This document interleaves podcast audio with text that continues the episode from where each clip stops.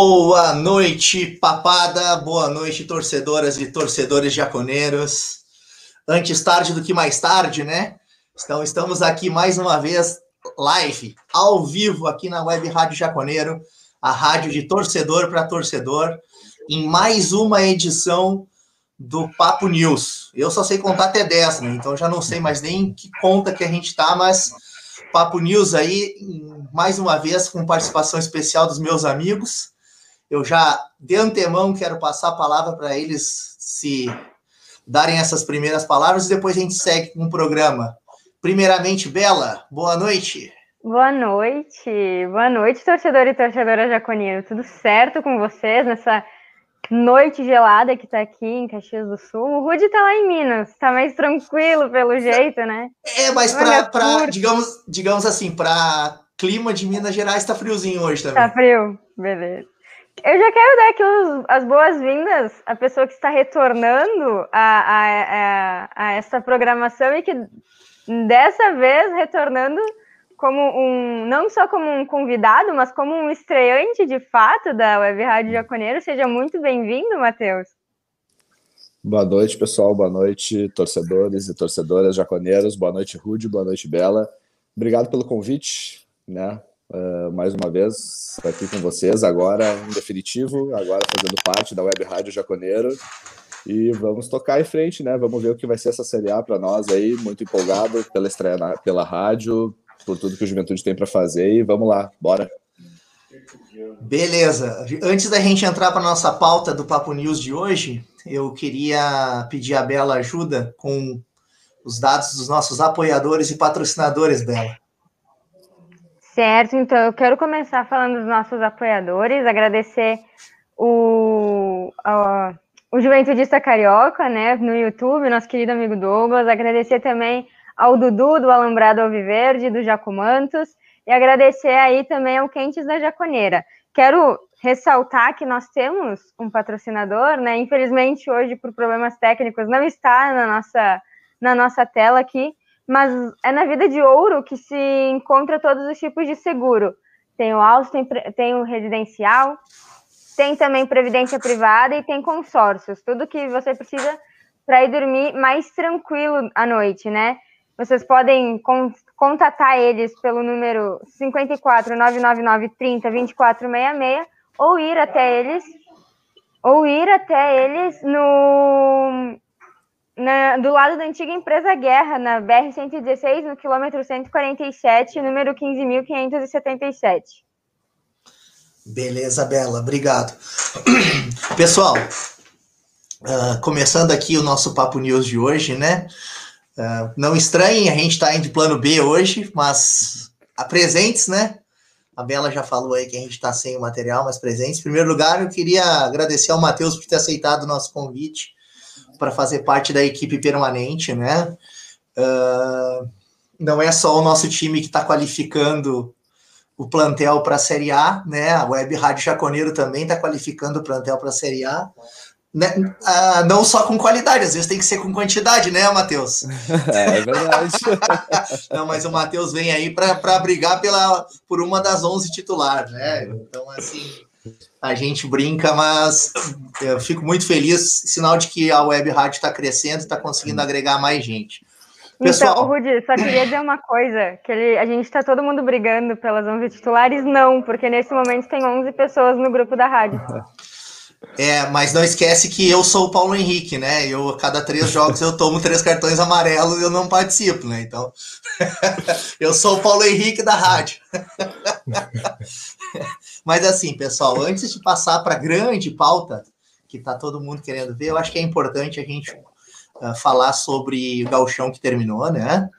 Terminou de uma maneira que nós não gostamos, né? Eu acho que nenhum torcedor do Juventude ficou feliz de se despedir do jeito que foi, né? Ainda mais com uma goleada, perder nunca é bom. Perder para um dos nossos adversários a nível regional é muito ruim, perder de goleada é pior ainda. Só que ao contrário de outras goleadas que não foram poucas nesses últimos 15 anos, essa a gente ficou com um gostinho de quero mais né? De qualquer maneira, e era isso que eu queria falar, fazer uma, queria que vocês me ajudassem, pessoal, uma repercussão do gauchão, né? A gente começou comparando com os outros times que iniciaram a competição, e aí eu coloco o Grêmio Inter com seus times não principais, né? Os outros uh, dos outros 11 times adversários nossos, o único que começou numa situação igual, até pior que a nossa, foi o Brasil de Pelotas, né? Que também foi para uma Série B até quase o início do campeonato, teve que dar férias, muito contrato encerrando, muita gente chegando, e eles ainda mantiveram o treinador, a gente nem isso, e começamos aos trancos e barrancos. Na, no final da quarta rodada, a gente tinha só três pontos, estavam, se eu não me engano, se não na zona do rebaixamento, muito próximo dela, né? E uh, aos trancos e barrancos a gente foi melhorando um pouquinho o futebol, nada muito convincente, mas indo cada vez mais para cima da tabela e até que a gente conseguiu ao final da rodada 11 classificar, classificar em terceiro lugar, garantir depois né, das semifinais do Gauchão, que ainda não acabou, tem as finais, mas garantir o título de interior e a melhor posição depois da dupla Grenal no campeonato. Né? Queria que vocês falassem, uh, eu ia passar para o Matheus, que é nosso debutante, mas eu não consigo. Ladies first. Então, em primeiro lugar, Bela, queria que tu me dissesse assim um panorama geral. Se quiser falar um pouco do jogo e da última impressão, seja nas condições individuais ou coletivas, fica à vontade, tá? Fazer um apanhado aí do campeonato. Vamos cada vamos nos interromper, né? Porque a gente, o Gauchão foi foram 13 jogos, né, mais dois da Copa do Brasil, foram 15 jogos, mais um amistoso com o Próspera, 16 jogos que a gente teve até agora. Então, para a gente poder fazer isso, tá bom, Bela? Certo, então. Uh, falando de gauchão mesmo, né? Infelizmente a Copa do Brasil aí a gente já tá sem ela tem, tem um tempo. Tá dolorida ainda, mas estamos há um tempo sem projeções de Copa do Brasil, porque fomos desclassificados. Mas falando de gauchão, é bem inegável né, a evolução que o time teve. Isso, isso não tem como negar, em termos de resultado e em termos de, de, jo de jogo mesmo, né? A gente começou aí tendo a primeira vitória contra o Novo Hamburgo. o Anderson já tá corneteando o Rude, né? Mas a primeira vitória contra o Novo Hamburgo, né, a primeira vitória do campeonato foi baseada em lances individuais, que foi, foi aquele negócio. A gente ficou feliz pelos três pontos, mas ficamos bastante inseguros quanto o estilo do jogo, né? E com o tempo isso foi mudando, a Juventude foi começando a propor jogo, foi começando a ter jogadas organizadas. E o que nos levou a talvez a vitória que tenha sido a mais importante do, do ano, depois da do Murici, mas a mais importante do Gauchão, que foi a vitória sobre o Inter no, no, pelo primeiro jogo da semifinal, né? Infelizmente, isso não bastou, né, para o segundo jogo. O Juventude baixou muito a sua, o, a, o seu posicionamento dentro de campo e para mim, e agora isso é uma opinião completamente minha, é, o Ju entrou por um empate. O Ju entrou pelo 0 a 0 O Ju estava se preocupando em, em fixar as, as linhas de defesa e caso surgisse oportunidade subir elas, né? Mas estava preocupado mesmo em marcar. E a gente viu que isso no, nos primeiros minutos ali deu certo, né? Porque realmente o Inter estava com muito mais posse de bola, mas nada efetivo. Eles trocavam muita pa muito passe entre ali o, na linha de zagueiros deles. Só que foi tomar o primeiro gol que o time mudou completamente, né? Perdeu muito é, esse, essa estrutura que ele tinha, essa marcação essa imposição. Então, isso para mim mostra que entraram pensando no 0 a 0 querendo um 0 a 0 né, com o famoso regulamento debaixo do braço. E quando tomaram o primeiro, tomaram o segundo cinco minutos depois, e daí sim, né? Aí foi, aí foi aquela tristeza que a gente passou. É verdade. Matheus, tu também concorda com a Bela aí, que acha que a gente entrou para para empatar ali, para tentar um famoso regulamento embaixo do braço? Cara, é difícil dizer a proposta que o time entrou, né? Eu acho que, apesar da melhora do Juventude nos últimos jogos, a gente ainda não tem um padrão de jogo muito estabelecido. E o Juventude foi um time extremamente juvenil no, jogo contra o Inter. O Juventude não teve cancha para segurar o Inter. Nós tínhamos total condições de segurar O time do Inter não tem qualidade para fazer quatro gols em nós, se a gente tivesse seguido a proposta que eu acho que era inicial. E o Juventude estava num bom momento no jogo, estava começando a sair, tinha saído de duas oportunidades boas, quis se jogar para frente e aconteceu o que aconteceu, né? Felizmente o primeiro tempo acabou logo, senão eu acho que tinha sido mais feio aquele primeiro tempo. Tipo gol da Alemanha, assim. Mais ou menos isso, cara. Seria algo desse, desse padrão, sabe? O Juventude se perdeu em campo após o segundo gol. Na verdade, no primeiro gol ali já se perdeu. Quebrou, desanimou e foi isso aí. Acho que para o segundo tempo até a gente não voltou tão mal, mas aí já não tinha mais o que fazer, entendeu? No momento que a gente é um time menor, com um orçamento menor, menos qualidade, e a gente tem um resultado embaixo do braço jogando fora de casa, a gente nunca pode se atirar. A gente não pode ir para frente tendo certeza que a gente não vai conseguir concluir e a gente subiu todo mundo para um escanteio, que é um, um lance que né, não tem uma efetividade absurda, e deu no que deu. Aquele primeiro gol decretou que o Juventude não se classificaria mais. Ali eu já vi que o Juventude não ia ter, ter força para buscar o, o empate ou algum resultado que fosse satisfatório para a gente se classificar. Rudi, só antes de, de te voltar a palavra, Acho que aquele primeiro gol foi muito mais do que só o primeiro gol, né? A forma que saiu, realmente, acho que isso ali mostrou que o time estava completamente desconcentrado, né? A, a cena do Marquinhos pedindo para pararem de todo mundo subir, para mim deixa muito claro que também não se não foi culpa do Marquinhos, né? Essa, essa desclassificação aí por goleada, né? Realmente eu nunca tinha visto o Juventude deixar um só homem atrás numa cobrança de escanteio aos, no, durante o primeiro tempo ainda, né? Se fosse aos 48 do segundo, precisando daquela bola, até dá para entender, né? Que nem aquela, aquele gol do Rogério contra, contra o Figueirense, aí é entendível. Mas do jeito que tava, foi simplesmente bizarro, né?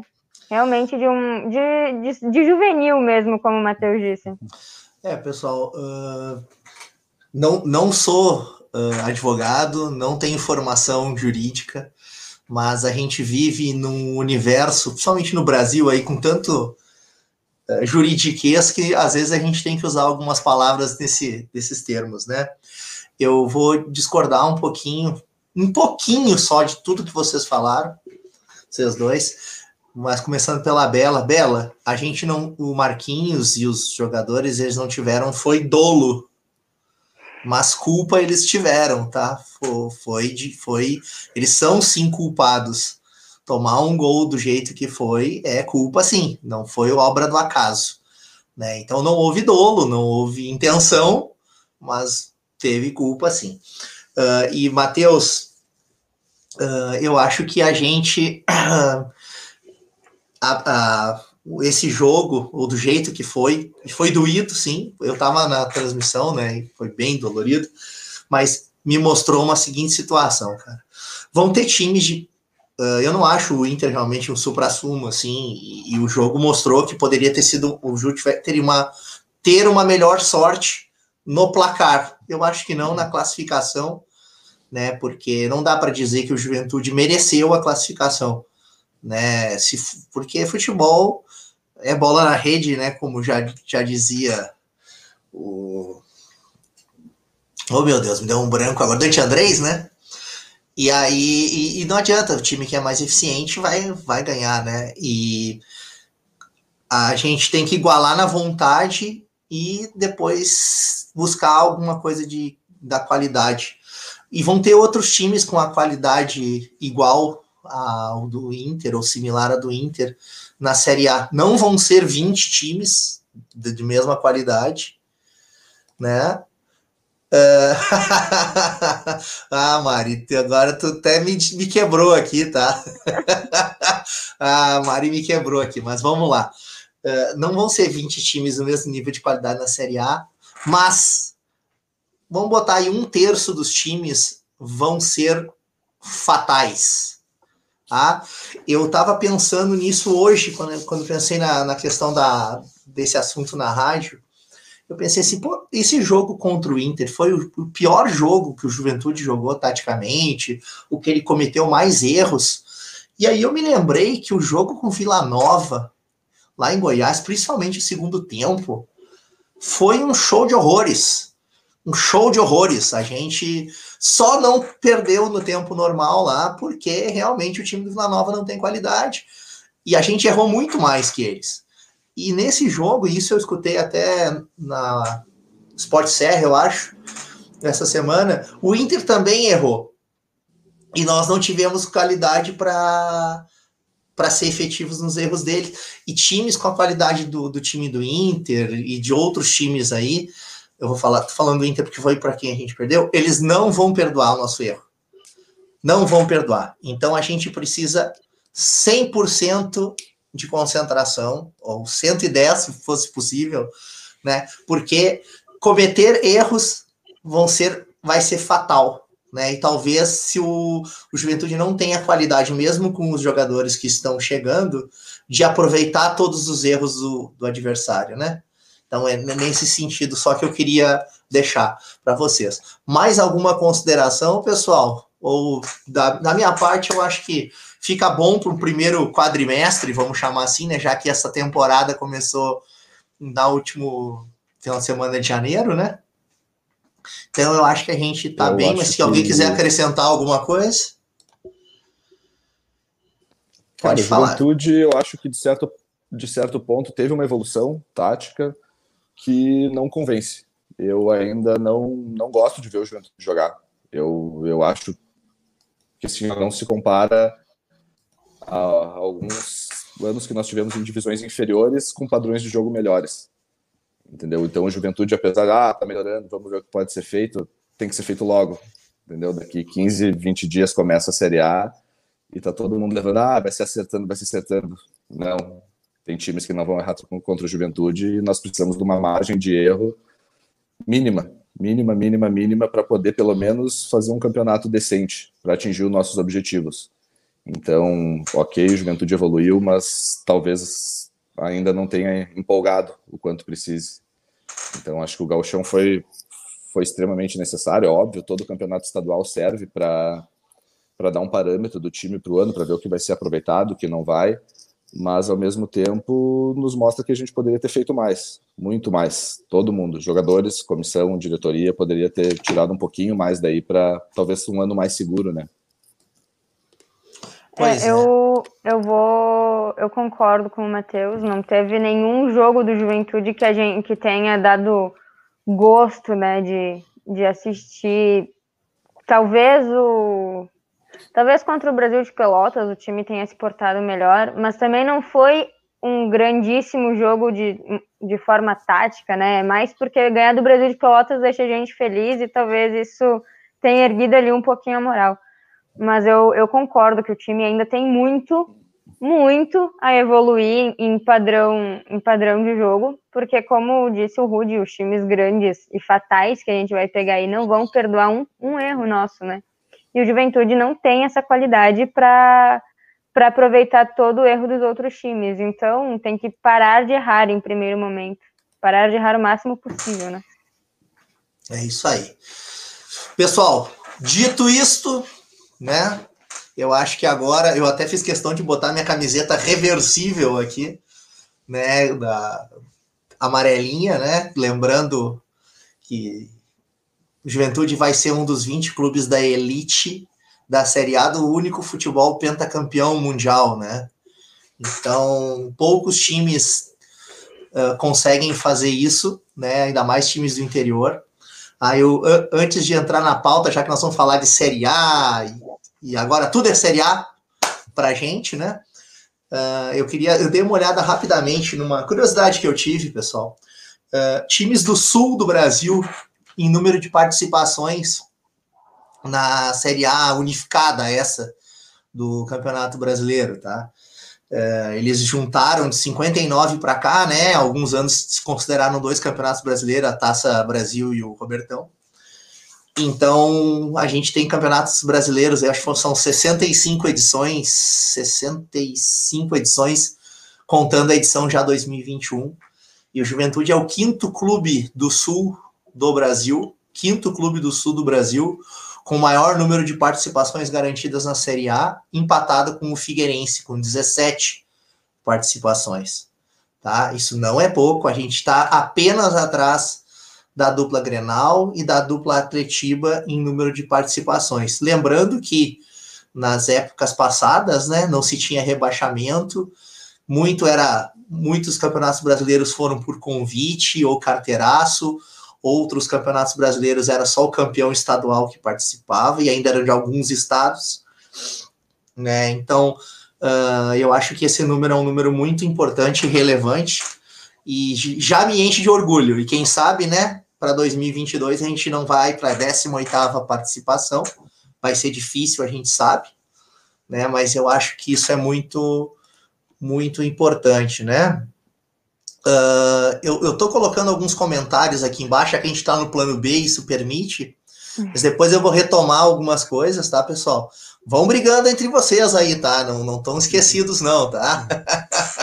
Mas assim, pessoal, uh, a primeira pauta aqui que eu queria falar com vocês é essa questão assim, de, pô, vimos onde é que estão nossas grandes dificuldades do campeonato, o Marquinhos vai ficar, vai ser o treinador, a gente viu que tem muito jogador aí que daqui a pouco não serve, ou vai até embora, vai ficar encostado aí. E aí foi a hora de ir, vamos chamar de as compras, mas a gente sabe que muita não é as compras, são empréstimos, ou jogadores que têm passe e vêm apenas para disputar o campeonato, né? Mas uma coisa é, é já deu para ficar claro, né? O Juventude ele expandiu fronteiras, a princípio com um certo critério no que diz respeito à busca, né? Dos reforços e buscando bastante no mercado sul-americano também. Né? A gente tem, a gente já tem aqui depois a gente vai conversar sobre os nomes dos jogadores, mas o que, que parece para vocês? Agora eu vou começar com o Matheus, né? Essa mudança aí de foco do Juventude, né? Ampliando um pouco o horizonte e olhando para também jogadores uh, que jogam nos nossos países vizinhos aí ao, o Brasil, nossos uh, irmãos sul-americanos, ou que jogam no Brasil, ou que jogam mesmo nesses uh, países, né? E, Matheus, o que, que tu achou dessa mudança? É bacana ver a gente buscando outras fronteiras, né, cara? A gente ficou acostumado, eu acho, num tempo de trazer gente da Série A2 do Paulistão e uma seleção do Galchão. O Juventude ficou muitos anos fazendo algo do tipo que não vinha ninguém além disso talvez alguém do campeonato de Roraima, sabe? Era um negócio meio estranho. E a América do Sul acho que tem muita qualidade em alguns times, principalmente categorias de base, trazendo uma galera nova. Mas são apostas. Até certo ponto são apostas, né? Os que estão confirmados a princípio. Uh, tem outros nomes maiores que vão, vão ser falados em outras pautas aí, que ok, vamos ver se vai fechar ou não. Mas quem está confirmado aí é um esquema de.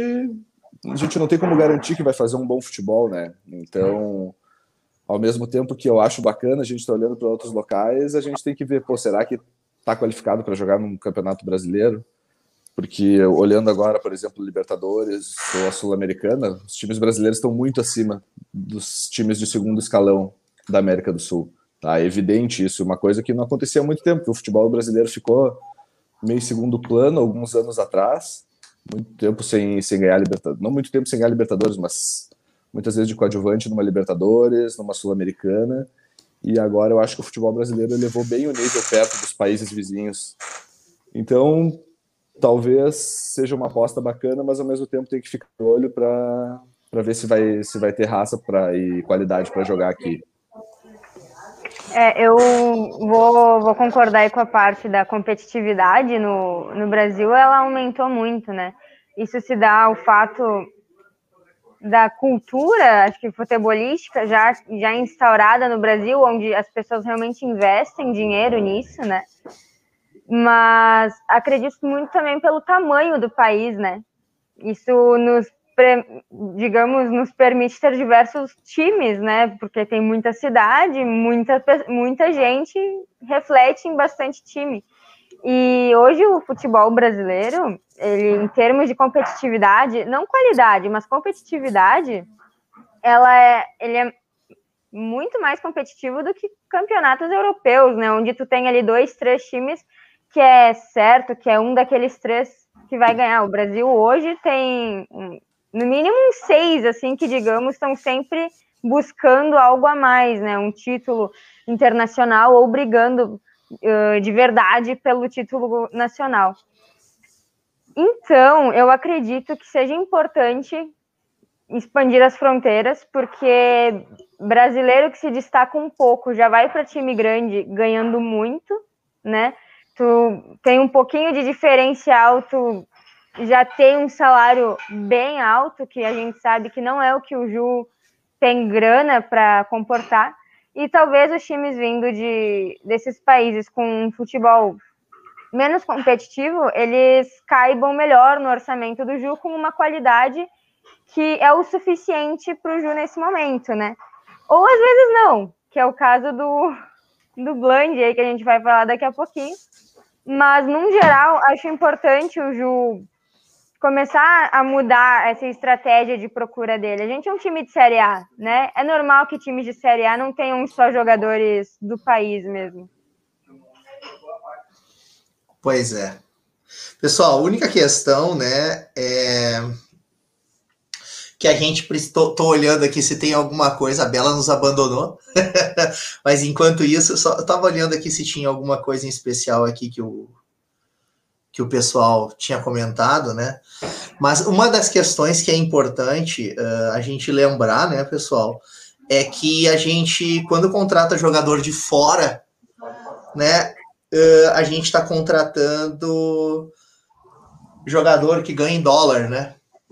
Então, eu, eu, eu sei que daqui a pouco eu vou estar falando uma bobagem, mas ah, o Juventude tem que ter muito pé no chão, muito cuidado para trazer jogadores do mercado sul-americano por essa situação. Né? Se o Juventude já tivesse recebido, sei lá, 50% da cota da TV, né, seja da Turner ou até mesmo da Globo, nossa, eu pegava e comprava tudo de dólar, velho compra de dólar, faz ali um hedge, como a gente fala, e vai guardando e vai vendendo. Ah, o cara vai ganhar 30 mil dólares, pega 30 mil dólares, vende ou dá para ele, e não, porque assim é muito risco.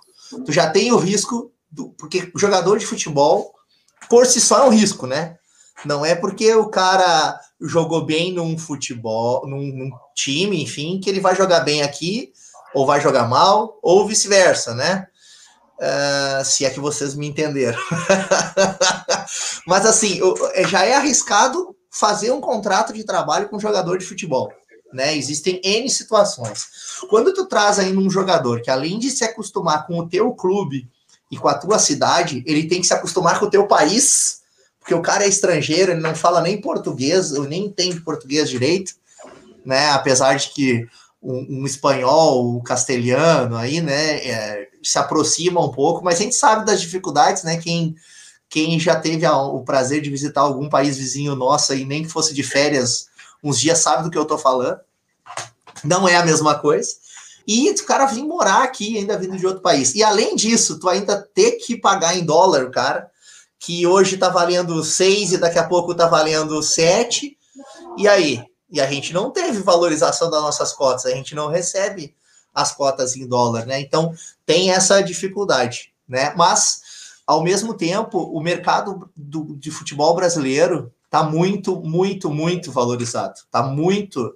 Qualquer jogador, cara, qualquer Léo Gamalho da vida tá ganhando 150, 160, 180, 200 mil por mês para jogar a Série B. Ah, então assim, poxa, é, tem, tem que. É aquela coisa assim Vá, vou, vou pegar um cara de 50 mil dólares, que hoje seria 250 mil. Tá, mas o cara é ferro mesmo, é, é o risco e retorno vale a pena. Bom, se o dólar for a 10 pila, vai, vai ser 500 mil por mês, vale a pena. Você tem que fazer toda essa análise, né? Então, mas, mas mesmo assim, eu não acho ruim a gente estar tá ampliando uh, esses horizontes, tá? Uh, já que a gente está falando genericamente, vamos falar dos nomes então, né, pessoal? O Ju anunciou nos últimos, desde a eliminação do Campeonato Gaúcho e aí sim montando montagem para Série A, né? A gente já tinha Chico e Macedo treinando aí, né? Uh, e aí agora foi anunciado Fernando Pacheco. Vou de cabeça, tá, pessoal? Me corrijam aí. 21 anos, uh, extrema, gosta de jogar pelo lado esquerdo, né? Acho que faz as duas extremas. seleções de base do Peru, jogou no Alianza Lima e é jogador do Fluminense, pelo menos o passe é deles, apesar de serem 50% dos direitos econômicos só apenas, né? Tá vindo por empréstimo até o final do ano, não sei quanto tá ganhando, quanto vem ganhando, mas já veio, já se apresentou, já assinou contrato, já fez exame médico, já mudou o perfil do Twitter, já, esse já tá aí, tá, já tá, já tá treinando, daqui a pouco tá até furando pandemia aí junto com o outro, se bobear, né? Já, já chegaram antes. E o outro é o Erdvin Mendoza, né? Esse é um gurizão colombiano, né? 19 anos, vem de Independiente Medellín. Vem, mas não vem, né? Na verdade, tem que esperar um pouquinho, que ele é da, da sub-20 ou sub-19, enfim, ele vai ter um período de preparação aí e deve vir depois do dia 24 de maio se apresenta, né? Uh, também é extrema, né? Só que ele eu acho que joga mais, mais ainda pela pela esquerda, não é tanto quanto, não é tão polivalente quanto, né? Mas é um jogador jovem, um jogador, mas que tem é de seleção, né? Não, não é só de passagem, ele joga. E mesmo com 19 anos, ele tá indo, estava no quarto, na quarta temporada no Independiente Medellín, é uma promessa do futebol da Colômbia. E neste caso, o Juventude está fazendo empréstimo com passe fixado. Ou seja, né, para quem não não tá por dentro dessas coisas do futebol, o passe fixado é, no final do empréstimo, o Juventude deposita o valor que está no contrato já e compra o jogador, né? Então, uh, ele, ele, não tem nem como uh, fazer um pré-contrato com outro time, se o contrato dele estiver acabando, isso aí já está bem amarradinho. Então, eu acho que essa aí foi uma boa, uma boa situação. Não sei se está vindo com apoio de gente de fora ou se é só dinheiro do clube. Imagino que tenha para jogadores jovens, jovens assim uh, tem alguém botando uma grana aí junto, né, para tentar ganhar. Então, esses são os dois jogadores aí que a gente que a gente tem, né? ai, ai, ai. De qualquer maneira, né, pessoal? Eu queria ouvir de vocês o que vocês acharam aí nessa, nessa situação. Estreantes primeiro, pode falar, Matheus.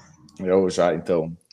Seguinte, uh, Óbvio que não eram nomes que a gente pesquisava muito, né? Sobre, não, não são destaques do, do mercado futebolístico, mas após terem sido anunciados, né? Eu comecei atrás e, apesar de tudo, achei que essa contratação do Mendonça foi mais uh, bombástica, talvez, né? Pelo cara estar em destaque na seleção colombiana e tal, parece ser um cara interessante. Eu acho que o Fernando Pacheco, cara, tem tudo para para tentar dar um bom segmento na carreira dele e mostrar vontade no juventude. Eu acho que, que isso é o que a gente mais está precisando agora, sabe? Um cara que chegue, que queira jogar, que, ó, bah, minha carreira podia ter sido algo, não deu certo no time grande que foi o Fluminense. Eu tô tendo chance de jogar uma Série A no Brasil de novo. Então eu acho que isso é bacana, é legal. Vi comentários de torcedores do Fluminense falando que ele deveria ter tido mais oportunidades, na verdade, que quando ele entrou ele até não foi tão mal, mas o Fluminense, apesar de não estar num dos melhores momentos, sempre tem jogadores qualificados, né? O Fluminense é um time que tem dinheiro, pode bancar um bom plantel, e ouvi falar que, que esse cara é bom. Foi o que me chamou a atenção, na verdade, e acho que, que tem para ser um cara de destaque no nosso ataque e poder dar umas alegrias para nós. E aí, é... Bela? Uh, sou uma pessoa bastante ativa nas redes sociais, principalmente quando se trata do clube, né? E, cara, acho que foi uma das. Talvez, junto com o Chico, foi talvez a segunda contratação onde eu vi os torcedores do antigo clube elogiando e dizendo: vai lá, pega experiência, joga bastante, evolui e volta para cá já, já deu uma enciumada, assim, né? Tipo, Fluminense, vamos com calma. Agora ele está sob nossa responsabilidade, mas ao mesmo tempo dá, dá uma leve felicidade em ver que é, uma, um, é um jogador em que os torcedores cariocas, que não são, não são bobos, né? Eles veem um potencial. Então acredito que jun, junto com o próprio com o próprio Mendonça são jogadores novos e que demonstram qualidade, né? Não, não estariam sendo destaque no seu, no seu, no seu país natal ou então tem, vindo com boas referências do Fluminense se eles não tivessem qualidade. O Juventude tem já toda uma experiência com guris novos, né? A base do Juventude é excepcional. Então, talvez isso faça muito bem para eles, que não vão ser de um trabalho de transição, estão vindo provavelmente para chegar e fardar, digamos assim, né? Mas é bom saber que uh, vai ter jogador com vivacidade, né? Nossa, o, nossos quatro extremas são super jovens. O, o Erdwin tem 19, é isso? O, o Marcos Vinícius, 21. O, isso se tiver 21, não sei se é 20 ou 21. O Pacheco, 21 e o Capixaba, 22 ou 23. Nós estamos com esses quatro atacantes pelas pontas, super jovens, né? E a gente sabe que eles dão muita velocidade para o jogo. E contra-ataque talvez seja uma das melhores armas que o Juventude, sendo um time né, uh, um dos times mais fracos da, da competição desse ano, vai ter que apostar muito nessa velocidade Bela. de contra-ataque. Bela, tu tá, tu tá escalando o Chico no meio, então? Cara, eu acho que sim. Tá Por mais que semana passada eu tenha escalado ele na ponta, né? Mas eu não estava esperando a chegada nem do Pacheco, nem do Mendonça. Então tem que tem que, tem que fazer algumas mudanças na cabeça. ai, ai, ai, pessoal. A seguinte, ó. Uh, tô colocando aqui os comentários, né? Tu quer. Vamos dar uma passadinha já, Rudi? Só antes de dar uma passadinha, me permite só colocar mais uma situação e a gente depois dá uma passadinha com bastante carinho nos comentários. Tá? A gente falou de duas chegadas que são confirmadas e tem um, uma novela mexicana aí, né? Com o Blandi, centroavante argentino que, que pertence ao Colo-Colo. Tem história com a camisa do antigo clube argentino sem Libertadores da América, né? Mas é o São Lourenço de Almagro, né? Para vocês, o São Lourenço era um dos cinco clubes, maiores clubes de torcida na Argentina e passou anos sem ter uma Libertadores. E aí o time que o Bland jogou estragou, né? A piada. Uh, mas depois ele foi para o Boca também, fazia um monte de gol, foi para o Colo-Colo e tem enfrentado lesões, 31 anos, e está com uma situação lá que, digamos assim, ele está sendo considerado como um problema para eles. Talvez eles não estejam mais considerando a, a relação custo-benefício, né, de manter ele lá e estão tentando buscar mercado. E claro, surgiu a questão do Juventude. Parece que o Ju estava negociando desde março com proposta, mas não sabe se vem, se não vem. É uma novela. Eu, eu, eu te confesso que eu espero qualquer coisa, tá? Uh, dessa situação, mas é, que, falando do jogador em si, né, de tudo que vocês devem ter lido e ouvido a respeito, ou que já sabiam de antemão, né? O que, que vocês acham? Não da contratação, porque a gente não sabe se vai acontecer, né? Já tem gente dizendo que o próprio Pioneiro deu entrevista lá para o Chile, dizendo que estava descartando. Eu já acho que isso é saída estratégica. Mas se não é esse cara, é algo assim que está se buscando, né? Ao contrário dos extremas jovens, um centroavante com experiência aí para ser o nove titular. E aí, Bela, o que, que tu acha não só do nome Bland, mas da, digamos assim, do perfil é. né, de jogador para ser nosso nove titular. E tu acha Eu que acho... precisa de um nove titular? Não tô falando. Com certeza. Com calma, certeza. Calma, calma, eu, eu não me fiz. Ah, não, não, calma, calma. Vamos lá. Eu vou, eu vou, eu vou refazer minha pergunta, tá? Tu acha que não dá para jogar na Série A com 4-4-2, com dois jogadores de velocidade? Vamos lá. É, é, é, eu não quero saber se, se nós jogarmos um 4-3. Sabe, porque assim, ó, eu não estou dizendo que a gente vai jogar assim, mas uma das coisas que me chamou a atenção foi a disciplina tática do Capixaba, jogando pela, pela direita. Ele não foi nesses jogos contra o Inter, que é, foi um confronto de Série A, né, num mata-mata, ele foi muitas vezes um quarto homem de meio campo, né? E aí eu ficava pensando assim, será que se ao invés da gente lá na frente, e eu não tô, pessoal, jogador não se escala, né? O jogador coloca o seu produto à disposição, a direção de um clube vai lá e contrata o treinador escala. Então, aqui, eu não estou falando do, do Matheus Peixoto e do Marcos Vinícius, que é a nossa cria da base. Eu estou falando além. Se fosse né, Pacheco e Mendonça ali na frente, ou Pacheco e o Wesley com o Chico uh, na, junto do meio campo. Eu estou falando nesse estilo assim, precisa realmente o Juventude precisa jogar com um centroavante. Nós precisamos de um cara assim e um cara que seja nesse perfil do Bland. Entendeu agora, Bela?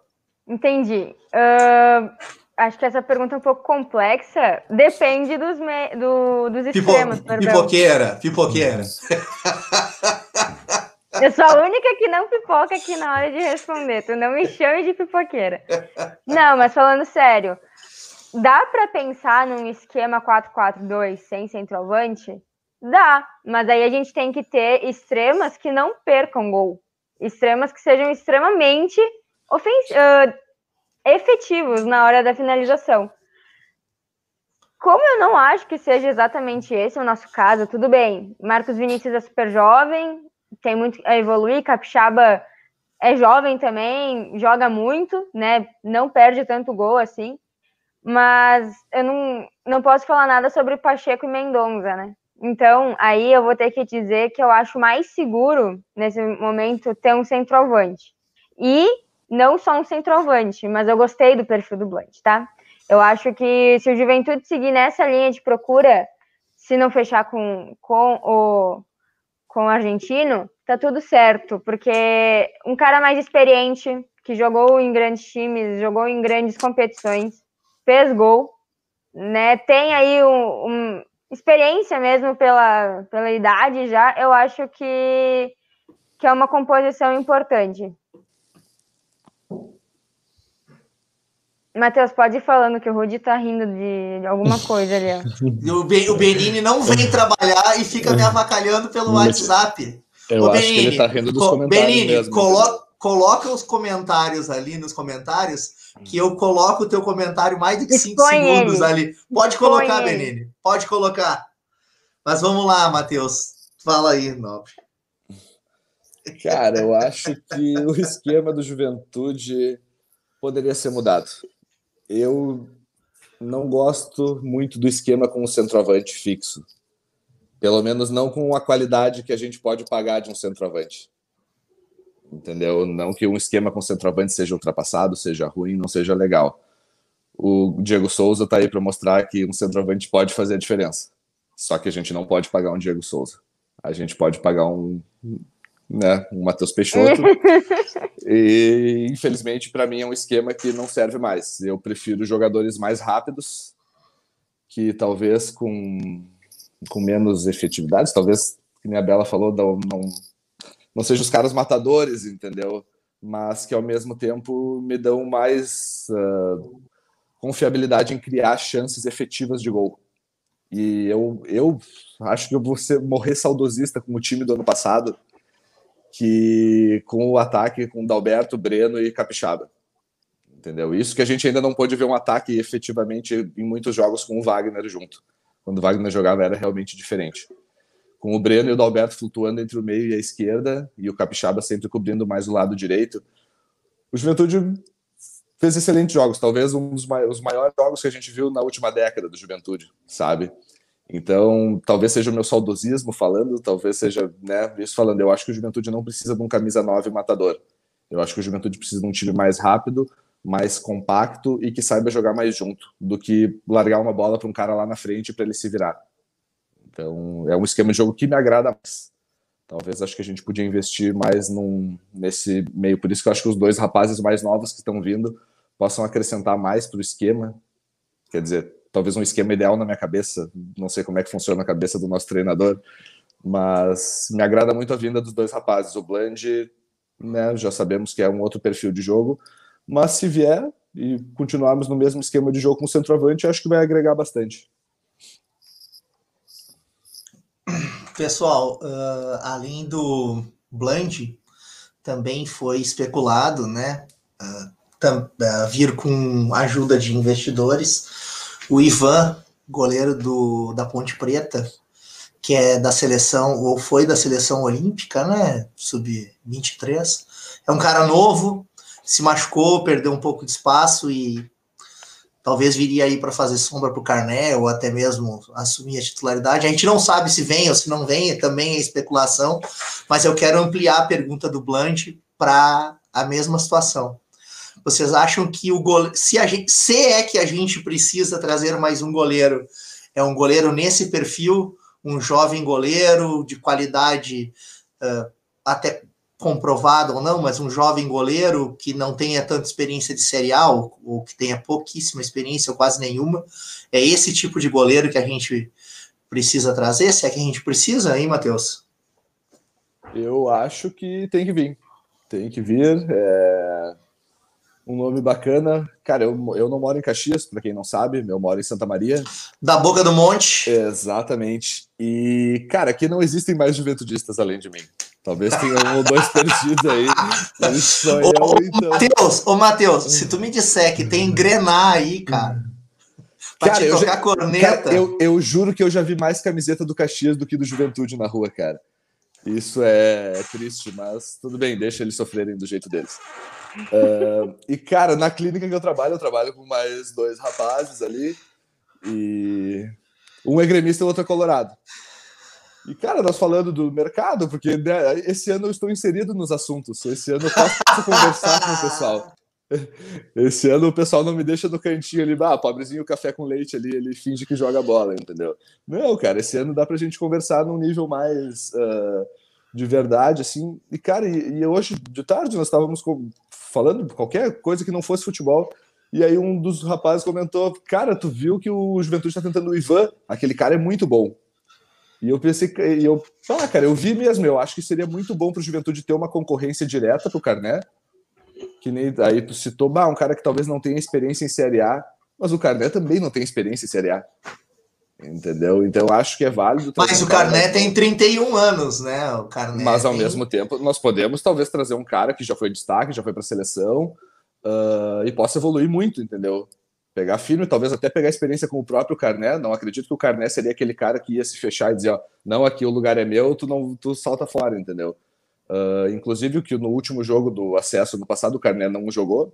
Ele fez muitos elogios ao goleiro reserva. Não vi ele com ego em nada, muito pelo contrário, ele jogou no time. Ele estava ali. Até porque então, o Luiz Carlos o Luiz Carlos. O Luiz Carlos foi impecável naquele jogo. O... Foi... Não, e, e, ele te... e ele, enquanto teve no Ju, tirando acho que o primeiro jogo dele, que ele estava meio borboleteando, ele teve uma participação com a nossa camisa, no mínimo, muito honesta, né? No, é, assim, uma, uma no série mínimo. De, uma série de atuações para um goleiro muito segura, muito segura, essa é a palavra. Então, acho que é válido. Talvez seja um cara que tenha ganho uma experiência muito boa, jogando jogos importantes. E por que não apostar num cara que a gente sabe que tem qualidade, talvez precise só um pouco de estrutura, um pouco de incentivo para poder, talvez até fazer mercado com ele depois, entendeu? Isso é uma questão que é válida também. Estando numa Série A, a gente é uma vitrine para outros locais. Então eu, eu ficaria muito feliz com a vinda dele. Beleza. Bela! Cara, eu. Aí todo mundo sabe que eu sou bem fã do, do Carné, né? Mas eu falei isso semana passada, que o Carné precisa de uma sombra. O Carné, quando tinha o, o Luiz Carlos, ele competia muito mais, porque como vocês ressaltaram, o Luiz Carlos é um bom goleiro. O Luiz Carlos poderia ter sido o goleiro titular do Juventude na Série B, na minha opinião. Uh, talvez a gente não tivesse presenciado tantos, tantos milagres, né? Talvez a gente não teria subido, mas tinha nível, né? Tinha nível para ser goleiro de um time de Série B, digamos assim. Uh, o Ivan é uma promessa do futebol. Não é, e acho que quando a pessoa nasce com o talento e se empenha no treinamento e tem um, uma boa oportunidade de treinar num time que tem estrutura como é a Ponte Preta, a idade é só um mero fator, na minha opinião. Né? A gente viu aí o, o Neymar, tá, né, devido dadas as devidas proporções, o Neymar com 16 anos estava jogando Libertadores. O Ivan tem 22, 23, a gente sabe que goleiro normalmente demora um pouco mais para chegar à titularidade mesmo, precisa de mais experiência, mas aí a gente tem que lembrar do Elias, né? Que o Elias, com 18 aninhos, estava sendo titular do Juventude e fez uma passagem muito bonita pelo clube, onde se criou, inclusive.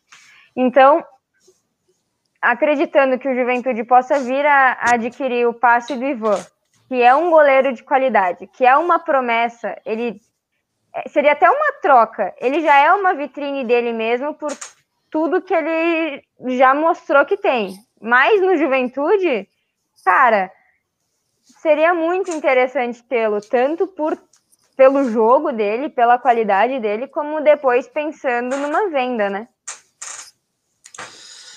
Pois é, pessoal. Uh, sabe que analisando antes dos nomes eu pensaria o contrário, né? Eu traria um goleiro de 31 anos e um centroavante de 23, né?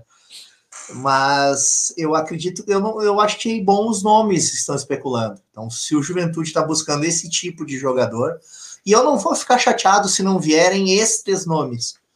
Tá? Eu acho que mais importante até do que o nome, antes de anunciar, é saber o tipo de jogador que o Juventude está buscando.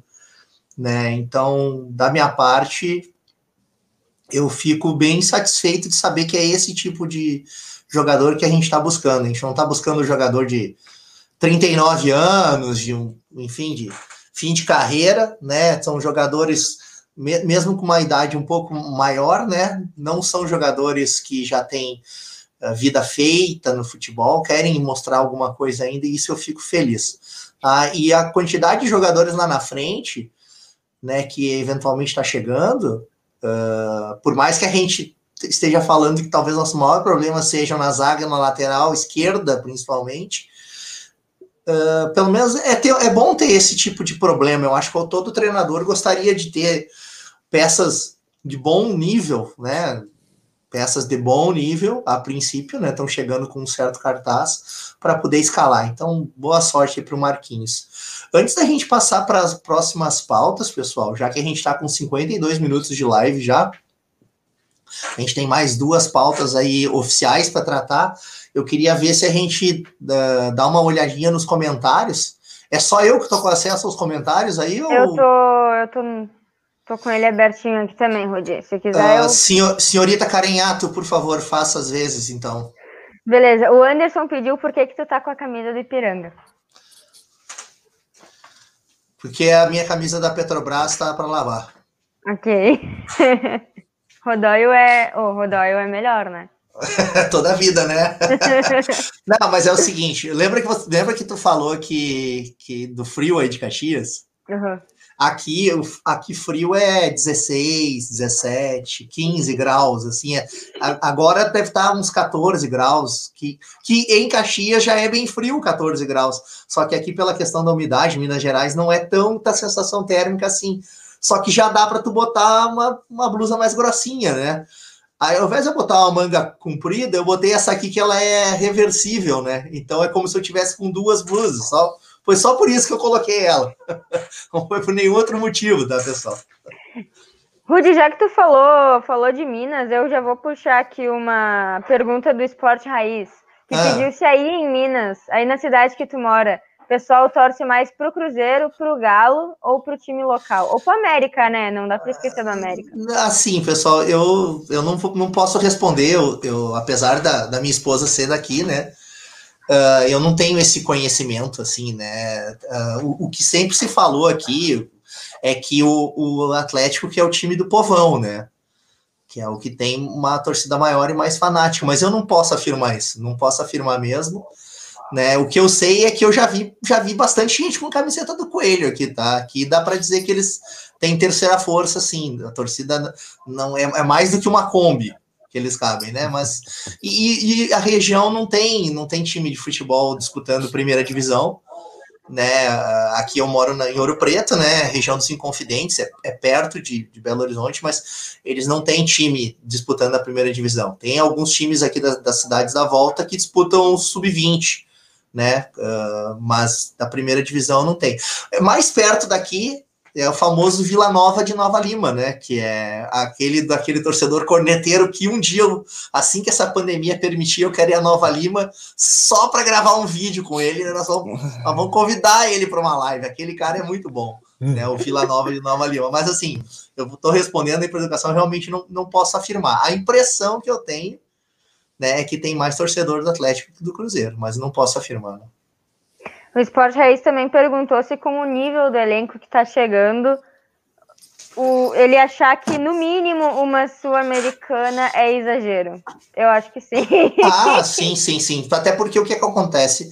Uh, Matheus, me interrompe aí, cara, senão eu vou ficar falando direto, né? Eu, eu, eu, quando eu estou apresentando, eu ainda consigo me segurar. Agora, como a Bela que está apresentando as perguntas, eu. Mas assim, pessoal, uh, eu acho que a gente pode separar a Série A em três grupos. Em três grupos, tá? Uh, vai ter dois, três times, dois ou três times que vão estar tá brigando para ver quem é que vai ser o lanterna. Sempre tem, tá? Dois ou três times que vão estar tá brigando para ser o lanterna. Vai ter cinco, seis times que vão estar tá brigando por título e vaga direta na Libertadores. Tá? Os outros 14 times, eles podem tanto ser o antepenúltimo colocado do campeonato, quanto até beliscar uma vaga na pré-Libertadores, porque a pontuação é muito parelha, normalmente. Tá? E a gente entra, assim como a gente tem um orçamento muito baixo, teve um orçamento muito baixo para a Série B, a gente entra como o patinho feio da competição, pessoal. Tá? A gente entra como o patinho feio da competição.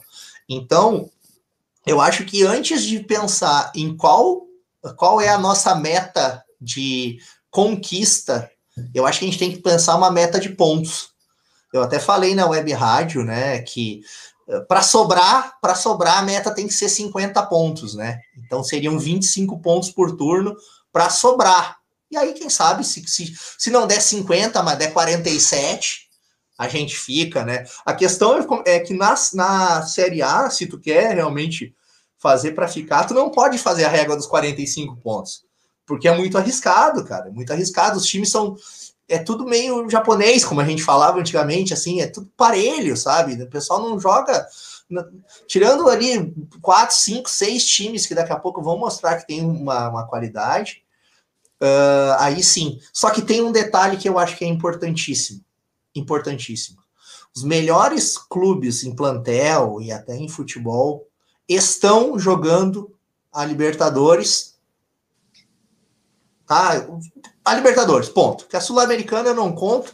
Tem times importantes jogando Sul-Americana, mas o nível dessa fase de grupos da Sul-Americana ela é sofrível, cara. Assim, de qualidade. Então, mas os times que estão jogando Libertadores, esses times vão, não vão começar com todo o gás no Campeonato Brasileiro e aí que é a hora, aí que é a hora da Juventude arrancar ponto, tá? Eu tava olhando, por exemplo, que a gente vai jogar com o Santos na quarta rodada, depois a gente vai falar. É jogo pra gente piscar algum ponto. Ah, mas é o Santos, não sei o que, ganhou do Boca Juniors. Velho, esses times, ele querendo ou não querendo, eles já estão com o melhor plantel deles montado. Por quê? Porque o foco deles é Libertadores. O nosso foco vai começar agora, as melhores contratações. Então, a, a, o ganho que eles vão ter de melhora é muito menor do que o ganho que a gente vai ter. Isso, então, assim, a gente tem que arrancar muito bem, pessoal, muito bem. Se a gente tiver nos primeiros cinco jogos oito pontos, sete, oito, quem sabe nove pontos, nossa, a gente está muito bem para o início da competição. Agora, começa perdendo para o Cuiabá, empatando com o Atlético Paranaense, aí, aí deu, né? Aí não, não vai rolar. Matheus, falei bastante, né, velho? Não, cara, fica à vontade, tá tudo certo. Eu, agora já não sou mais convidado, né? Então sabemos que teremos mais participações. E... Agora eu vou te xingar igual eu xingo o Anderson. Pô, cara, tá, né? A gente vai se adaptando de pouco em pouco, mas que nem tu falou, a gente não pode bobear, né? A gente tem que estar tá pronto, porque a gente não tem mais outra competição para jogar. A gente não tem Copa do Brasil, a gente não tem Libertadores, a gente não tem Sul-Americana, a gente não tem nada, a gente só tem o Campeonato A gente brasileiro. não tem finais do Gauchão. Exato, a gente só tem o brasileiro. A gente não tem então, Copa do Nordeste, que acabou tal, também, talvez, e os times do Nordeste estavam se matando aí, né? É, talvez seja a nossa vantagem, entendeu? A gente ainda tem um tempo de preparação focado nisso, para talvez pegar alguns times ainda uh, focados em outras competições, os times mais difíceis de serem batidos, e arrancar pontos deles, entendeu? Conseguir fazer boas partidas e aí, que nem tu falou, conseguir uma margem de segurança, quem sabe fazer já os 25 pontos ali, faltando duas, três rodadas para acabar o primeiro turno e tentar fazer uma gordurinha para o segundo para poder né, jogar tranquilo e escapar do rebaixamento. Que eu não almejo nada além de escapar do rebaixamento. Para mim é isso aí. Escapar do rebaixamento é acesso, sul-americano é título. Eu vou para a praça comemorar. o, o Anderson ele diz isso aí que que a realidade do Juventude é brigar contra o rebaixamento e tá tudo bem. E isso aí, é isso que o torcedor jaconeiro tem que ter na cabeça. A gente tá voltando depois de 13 anos para elite do futebol. Bela, Bela. A, só, diga, vai. Eu só fala. não quero passar vergonha, assim. Não quero ser um Paraná Clube. Eu não quero ser uma marca de Natal, aí, entendeu? Isso aí, é... isso aí, isso aí. Eu não quero ser o Lanterna com... Com 14 com pontos, pontos, entendeu? Que nem foi o Botafogo. O Botafogo eu já achei sofrível, meio, bah, sabe? Bah. Exato, eu só não quero ser o saco de pancada de todo mundo, gente. Ficar, nossa, ficar na Série A em, ali em 16 seria já. O nosso rebaixamento em 2007, perto do do América, que foi no mesmo ano, nossa, cara, nós, nós ganhamos as duas partidas do América de 3 a 0 e nós fomos rebaixados, entendeu? Isso é um absurdo, aquele time do América era uma vergonha. Eu não quero ser o América, o resto, ok, me serve. É. Exatamente.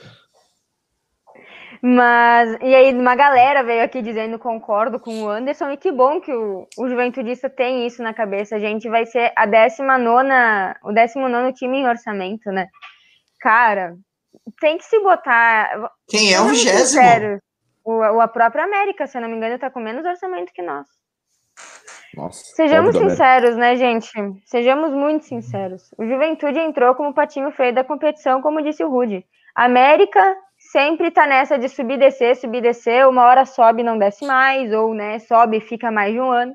A Chape, a gente sabe que o Brasil inteiro praticamente tem uma simpatia pela Chape. A Chape estava no, no, no Campeonato Brasileiro até alguns até ano retrasado. E o Cuiabá está entrando com um time de empresários, né? É um time com muito investimento. Então, o Juventude aí é o time que está voltando depois de muito tempo e está voltando sem um grande investidor. Então, descemos, desçamos do salto e não, cometer, não vamos cometer o mesmo erro que a gente cometeu anos atrás, que foi o que nos levou ao fundo do poço, né? Que foi toda aquela soberba vamos, vamos aceitar que, por enquanto, nós fazemos parte do grupinho dos menores da, da competição e que a gente tem que lutar para sair desse grupinho dos menores. Não dá para querer chegar lá achando que a gente, ah, não, eu sou. O meu tamanho é grande. Não é assim que funciona. Não dá, não é assim que funciona. Vamos ser realistas, né? O torcedor jaconeiro tem que ser realista. É verdade. Deixa eu ver. Mais alguma. O Benini, óbvio, corneteando. O, o Rude, o Forster e o Peixoto. Um, um comentário embaixo do outro, assim, foi uma corneta tripla. Ô, mas Bela, é porque... Bela, quem é que é o melhor desse trio aí? Nossa, Rude, é tu, com certeza. É porque alguém ali disse que o Forster não é ruim, e aí o Benini disse que não é ruim, é horrível, e eu concordo. Ah, eu, eu sou obrigada a concordar nessa corneta. Um, é, é, bem. Forster aí teve um comportamento que a gente ficou sabendo. Não sei se podemos falar aqui, Rudy. Tô aqui. Não, mas eu acho que nem, nem precisa. Eu acho que a é, gente, não precisa, né? Eu... já é o suficiente para a gente dizer que a zaga dele com o Vitor Mendes ou a dele com o Cleverson não dá. Eu, eu até daria um voto de confiança a lá Anderson, né? Que o Anderson disse que se a gente contratar alguém que seja ou o zagueiro central ou o quarto zagueiro, o cara que jogar do lado dele vai naturalmente melhorar por uma questão de confiança. Né? É Mas... o, o Anderson é otimista, né? Eu, eu acho bonito isso nele, ele é bem otimista. Não, mas é. Mas eu acho assim, Bela, pensa, pensa um cara que nem é, o Henrique, que muitos não gostam, não sei o quê. Pô, mas tu jogar com um cara que já tem, tem histórico de seleção brasileira, né? A não ser que o cara esteja tropeçando nas próprias pernas, mas eu quero dizer que se tu tem traz alguém que não cara gosta do Henrique? Tem, tem alguém que não quer a vinda Ah, dele? Nossa. velho, ele tá fechando com Curitiba por um caminhão de dinheiro, né? Então, sempre que é uma tem. tristeza, né? Porque, ó, Henrique aqui, ó, maravilhoso. Gostaria muito dele. Gost- Cara, gostaria muito. É a contratação que eu mais esperei na temporada, cara. Talvez, É. assim, ó. É, é um cara que, pra mim, seria irretocável. Seria muito, muito, muito pro juventude, talvez.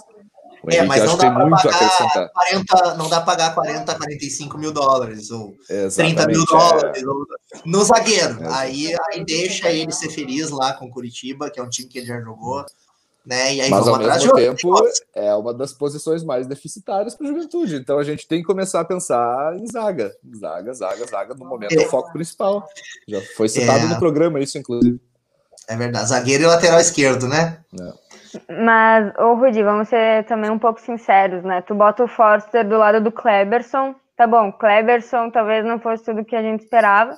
Bota aí do lado do Vitor Mendes, que se apresentou muito bem nos jogos que jogou de titular. E o Forster continua não funcionando. Aí é culpa do companheiro ou é culpa do Forster? né? Porque ah, tem que ter um cara super bom aí para eu funcionar. Então é porque tu não é bom. Se tu tem que ter um cara muito bom do teu lado, senão tu não se garante, tu não é bom. Essa é a realidade. Pessoal, o próximo Papo News vai ser só com a Bela Carenhato. Ela não precisa do Matheus e de mim, então dá para fazer um programa muito bom. Mas vamos, ela vai provar.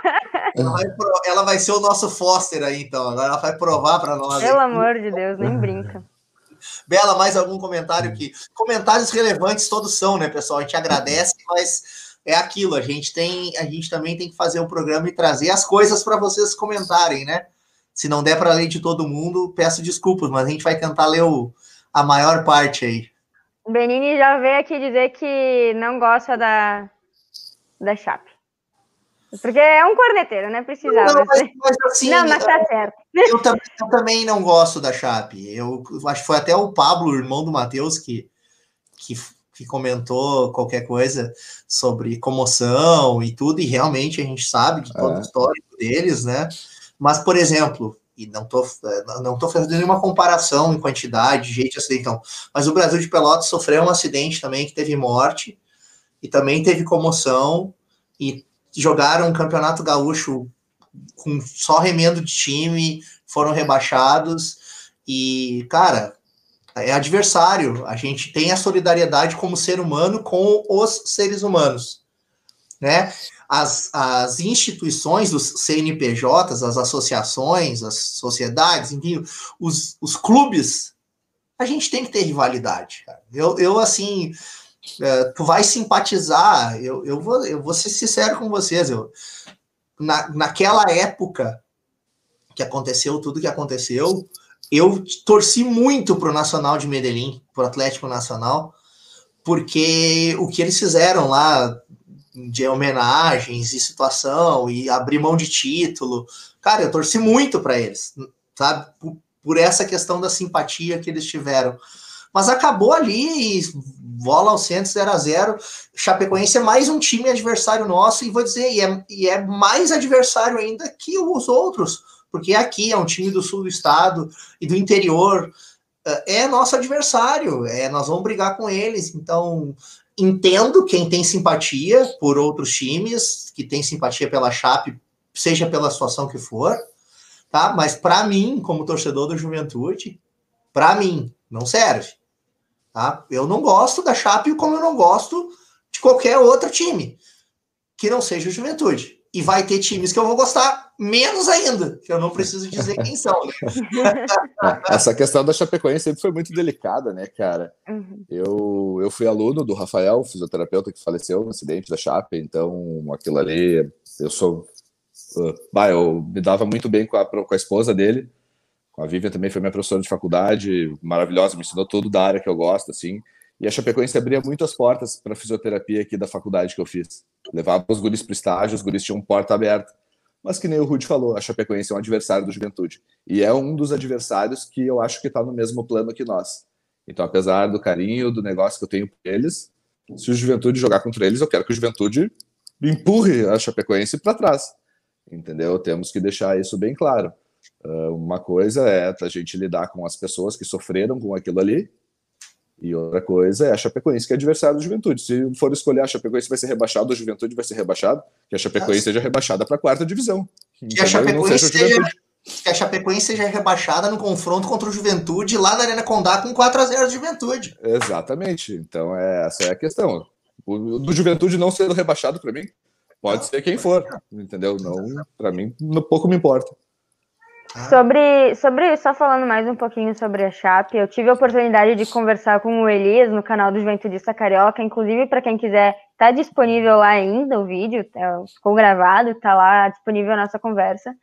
E quando tu conversa com uma pessoa que foi para dentro da Chapecoense logo após o trágico acidente e tu vê tudo que mudou lá dentro do time, né? E tu começa a comparar tu começa a perceber aquele, aqueles casos, por exemplo, do jogo contra o Ju lá na Arena Condá, onde instalaram o nosso símbolo de cabeça para baixo, tu começa a separar muito o acidente da Chapecoense com o clube Chapecoense. E acho que isso é o principal. Todo mundo tem solidariedade pelas vítimas do acidente, todo mundo chorou, todo mundo se comoveu, o Brasil inteiro parou para em luto, né? Porque a gente sabe que o futebol movimenta muito e foi uma coisa simplesmente inacreditável que todo que foi de repente, né?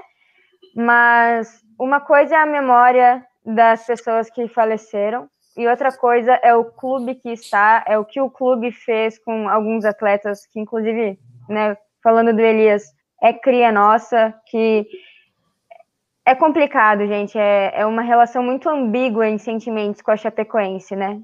Tu, tu pensa no, no, acidente e tu sente uma solidariedade na hora, porque tu pensa, cara, se fosse com o meu time, né, eu não sei como eu estaria. Mas aí quando tu pensa no clube Chapecoense, na direção, na instituição, é, o sentimento é completamente diferente. Bom, aqui é juventude. Aqui é né? juventude. Exatamente. E, pessoal, Quer ler mais algum comentário, Belo? Podemos seguir aí para nossa pauta? Deixa eu ver se alguém comentou alguma coisa. Se for elogio para mim, pode... o, Anderson, o Anderson já deu spoiler. Então eu vou ler o spoiler do Anderson, porque daí a gente já engata na, na, nova, na nova pauta, nas notícias da semana, Rudy. Hum. O Anderson escreveu que quem ficar até o final vai ter uma boa notícia para quem gosta de interagir aqui com os programas. Hahaha. Isso, mas vai ficar para o final. Mas agora é o final. Ainda não. Ainda, ainda não. Ainda não. É verdade, olhei Bom, aqui do ladinho. Vamos lá então, pessoal. Uh, a gente está falando de Série A. Eu vou pegar minha cola aqui, tá? Uh, foi divulgada esses últimos dias a tabela do Campeonato Brasileiro, pelo menos a tabela detalhada das dez primeiras rodadas.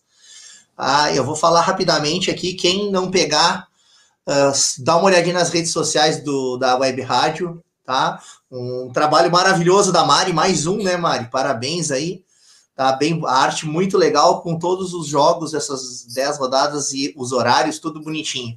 Mas rapidamente aqui, ó, a gente estreia com o Cuiabá. Ah, tô mal dos olhos, hein? Mas vamos lá, a gente estreia com o Cuiabá no dia 29 de maio, fora de casa, às 7 horas. Segunda rodada, Atlético Paranaense no Jacone, se Deus quiser, né, no dia 6 de junho, às 18h15. Terceira rodada fora de casa com o Santos no Dia dos Namorados, 12 de junho, é um sábado, se eu não me engano, às 19 horas. Já aviso que eu vou estar ausente das transmissões, tá, pessoal, nesse jogo. Dia dos Namorados não dá, né? ai, ai, ai, eu vou estar viajando, então, por isso. Tá, dia 16, quarta rodada, jogão com o Palmeiras no Jacone às 20h30, meio de semana. Ah, dia 20, é um domingo, contra o esporte também no Jacone, duas seguidas no Jacone às 20h30. Jogo domingo às 20h30, um horário diferentão aí, né? Sexta rodada vai ser o jogo aqui em Minas Gerais, 24 de junho, Independência contra o Coelho, até o América Mineiro, 4 horas da tarde. Talvez seja jogo de TV, não sei, por causa do horário, né? Apesar de que isso aqui é meio de semana, tá? 24 de junho, acho que é uma quinta-feira, inclusive. E a gente joga com o Flamengo em casa na sétima rodada. Jogou 11 horas da manhã de domingo, horário super diferente aí.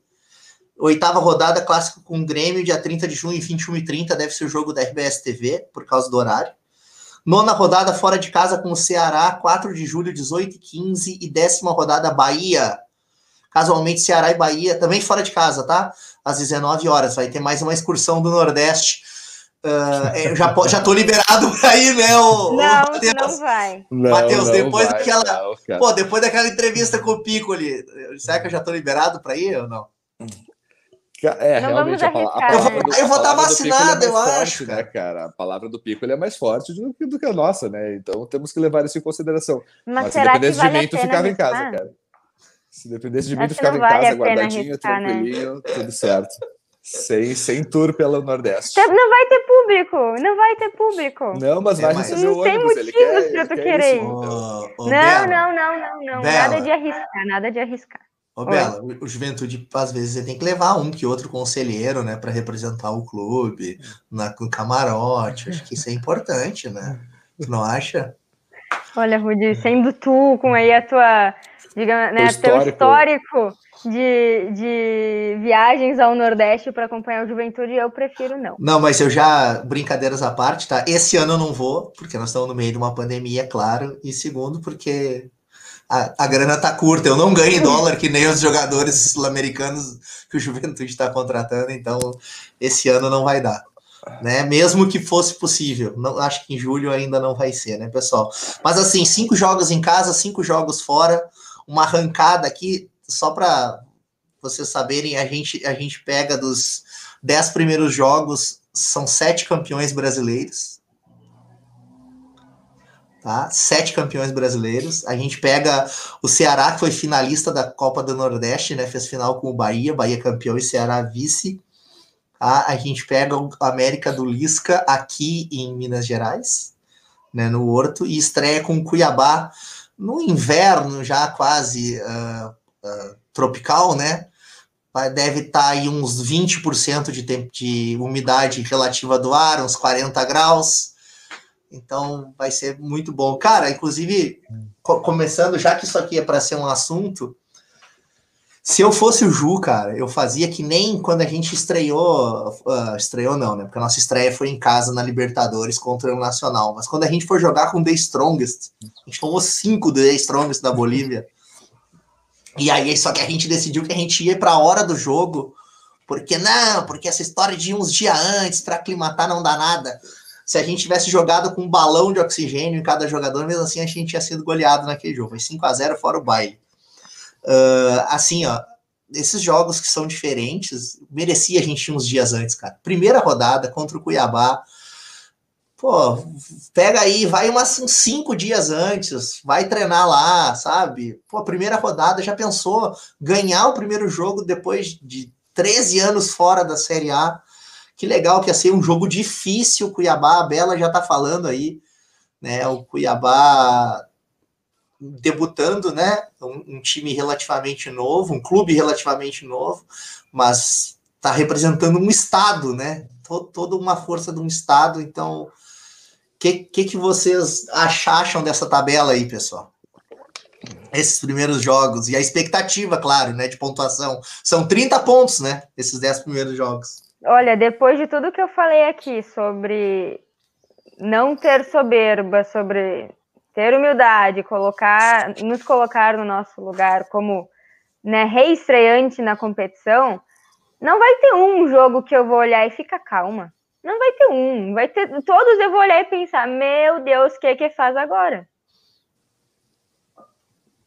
É assim, tem que ser mais pessimista, né, para se quebrar a cara, tudo bem, porque se for muito otimista, qualquer erro vai deixar muito triste. Obrigado. Aí, eu, sou, eu, sou, eu, sou um, eu sou um eterno pessimista, cara. Eu, eu amo, eu, eu admito isso. Eu tenho pavor, inclusive, eu tenho pavor de gente otimista. Eu, eu, não, eu, não, eu não consigo acreditar que as pessoas acham que vai dar ô, tudo certo. Ô, Bela, ô, Bela, ele é, a, ele é a Raquel, é, os irmãos, né? A Ruth e a Raquel, ele é a Raquel, né? A Ruth é o, é o Pablo, que é bonzinho, a Raquel é o Marco. É, não, cara, hoje eu tava falando com o Pablo, inclusive, talvez um dia botar nós dois no mesmo programa, porque a gente que não consegue concordar em nada sobre juventude, cara, é extremamente uh, diferente as opiniões, assim, ó, não, não tem como. Eu sou, cara, eu sou sempre muito, muito, muito pessimista. Exceto quando o Renato Cajá jogava bem, eu sabia que daí o jogo ia ser diferente. não, mas falando sério, assim, ó, uh, a gente tem que ter os pés no chão, pensar, cara, apesar de tudo, pensar em pontuar o máximo que puder. O Cuiabá, apesar de tudo, o Cuiabá é um dos times que a gente pode pontuar. Todos os times, obviamente, a gente pode pontuar. Não, não, mas eu mas te o... entendi, eu te entendi. Mas o Cuiabá é um dos que está no nosso nível, entendeu? Então, entendeu? Em termos, não digo em termos históricos, não, não entramos nessa nesse ponto, entendeu? Eu digo que é um dos times que talvez esteja no nosso padrão de qualidade. Então, o Cuiabá é um jogo que a gente, ah, estamos jogando fora de casa. Não, não tem torcida, não tem nada. Cara, vai, cinco dias antes, a data pega aquele calor lá desgraçado, vai, fica, se aclimata lá, bacana. E aí depois vai jogar lá no Jacone. E aí sim eu quero ver o Juventude jogando no Jacone valendo, assim, ó, tipo, cara, aqui a gente é alguma coisa, entendeu? Porque querendo ou não, o que fazia a nossa força na Série A era jogar no Jacone. Era muito. O Juventude era. Eu tenho uma. Cara, eu tenho um vizinho flamenguista que ele diz, cara, era uma M quando a gente ia jogar em Caxias, porque era muito difícil ganhar. A gente podia estar com um time assim, ó, com estrelas da seleção brasileira, ganhar do Juventude em Caxias era um absurdo, era um absurdo, era uma coisa muito difícil de fazer. Então, tá certo, não tem torcida, é um ano atípico, o Juventude está voltando para a Série A, a gente não está mais acostumado com isso, a gente tem que pôr os pés no chão, mas a gente tem que, a gente não pode nunca olhar para outro time e pensar, bah, perdemos. Exceto talvez contra o Flamengo, entendeu? Mas isso aí é outra história. A gente tem que jogar sempre pensando em pontuar. Talvez fora de casa, Cuiabá, um empate já sair com um ponto já no primeiro jogo, ok. Contra o Atlético Paranaense, o Atlético Paranaense é um bom time, sempre bem treinado, com bons jogadores mas a gente está jogando em casa. Então, nesse ponto ali, quando tiver os dois times um na frente do outro, ok, vamos jogar bola, sabe? Então, é uma tabela difícil, independente se fosse os outros times aqui, entendeu? Uh, da tabela, a tabela poderia estar invertida com os times que não apareceram aqui nos dez primeiros jogos. Uh, seria muito difícil também, porque a gente sabe que a Série A não é um campeonato fácil. Mas a gente vai ter que jogar, vai ter que jogar, e é isso que eu espero que o Juventude faça. É, amigo. Pessoal, os quatro primeiros jogos, para mim, eu acho que vão ser. Eu, eu, eu, trabalhei uma vez com um colega, aliás, não, não vai me ver aqui, mas eu vou deixar igual. Reinaldo, um abração aí. Se um dia aparecer esse vídeo aí, Reinaldão, colegão meu, colega da, do banco, se um dia ver isso aí, tô deixando um abraço aqui que eu lembrei dele agora. O Reinaldo, quando a gente voltava do, das festas de fim de ano, né? Que o banco, dia 31 é expediente interno, às vezes a gente até compensava e só voltava no dia 2, né? E aí, quando a gente voltava, eu me lembro que o Reinaldo pegava um caderninho assim, cara, e anotava. Aí, um belo dia, eu perguntei para ele lá pelo dia 3, 4 de janeiro, eu perguntei para ele, Reinaldo, o que, é isso? Não, é o seguinte, minha mãe me disse que a gente tem que acompanhar os primeiros seis dias do ano, de manhã e de tarde, como é que tá o tempo e que isso é uma previsão do tempo. Então, se o dia 1 de janeiro de manhã tiver sol, é porque uh, o primeiro, janeiro vai ser de sol. Se chover de tarde, é porque fevereiro vai ser. E assim ele fazia, cara. Ele fazia uma previsão baseada nos seis primeiros dias do ano para que era o campeonato. Eu vou fazer uma previsão aqui. Os nossos quatro primeiros jogos. Tá? Cuiabá fora, Atlético Paranaense em casa, Santos fora e Palmeiras em casa vão nos dizer o que, que a gente veio fazer no campeonato. Tá? São, são quatro jogos, dois em casa, dois fora. Esses quatro jogos vão nos dizer o que, que a gente veio fazer no campeonato. Essa é a minha previsão, pessoal. E eu espero realmente que a gente tenha uma pontuação digna aí nesses quatro. quatro mais, mais do que zero, né? Vamos, vamos torcer aí que a gente já tenha pontuado eu, eu, otimista que eu sou, que a dela sabe que eu sou o mais otimista da web rádio. Talvez agora esteja brigando com o Matheus aí para ver quem. Mas é, eu, eu passo assim, se for cinco pontos, de cinco pontos para fora desses primeiros 12, aí eu tô louco de faceiro. Tá? Louco de faceiro. É aquilo, pessoal. A gente vai, vai ter, são 38 rodadas. A gente vai ter um, um lugar ali que a gente vai ter três, jo três jogos invicto o outro a gente vai estar quatro jogos sem ganhar. Isso aí vai ser normal, é, é, é normal, que a gente tem que fazer um planejamento de pontuação assim, ó, de 5 em 5 jogos, de 10 em 10 jogos, de 3 em 3 jogos, mas tem que olhar o campeonato desde a primeira rodada. O jogo com o Cuiabá na primeira rodada é tão importante quanto o jogo da 38ª, a gente sabe isso pela Série B. Pela Série B, a gente quase não subiu por três empates contra Botafogo, Chapecoense e Oeste. A gente sabe disso, foram seis pontos que a gente jogou fora em somando todos os minutos dos três jogos em seis minutos, que a gente tomou os gols tudo no fim dos jogos. Né? Então era para a gente ter com seis pontos a mais, o Ju tava brigando pelo título com os times na última rodada, né? E a gente quase não subiu. Se não fosse o amigo, você é amigo, você é meu amigo, né? Do Brasil de Pelotas ali, a gente tinha entrado. Teria talvez subido igual, mas é, aquele empatezinho deles ali foi. Eu comemorei tanto quanto a vi nossa vitória com o Figueirense, né?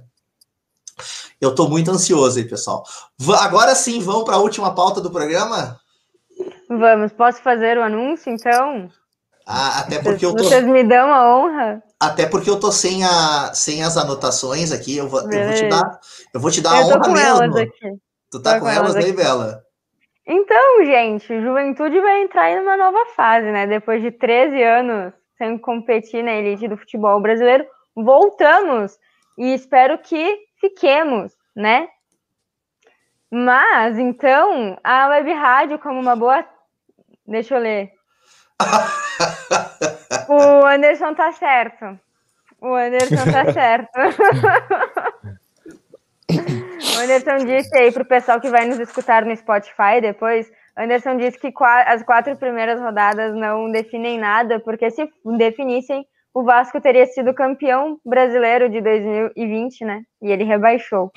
Então, dá para pensar por esse lado também, nem todas as esperanças estarão perdidas. Ô, Matheus, ô, Matheus, tu sabe que. Diga. Tu sabe, né, Matheus? Que eu sou o cara, ó. Ligue já, né? Eu sou o cara que dá o. É o... Corneta já. Que, que mancha do futuro, entendeu? O cara que. Ah, eu falei. Coisas, entendeu? com, a gente precisa de 62 pontos para subir, subimos com 61. Mas cada jogo eu tava lá, ó. Então... É um pouco de estatística e um pouco de mística. Ele é também, é bancário, né? Tudo essa... Estatística, é estatística é a arte de mentir usando números, né? Vamos Exatamente, seguir. cara, exatamente, entendeu? É tipo, sei lá, é é a mesma coisa que o Rude falar sobre signos, entendeu? Era alguma coisa do tipo, sabe? entendeu? Só que ele tava falando sobre jogos de futebol, jogos de futebol entendeu? Simples.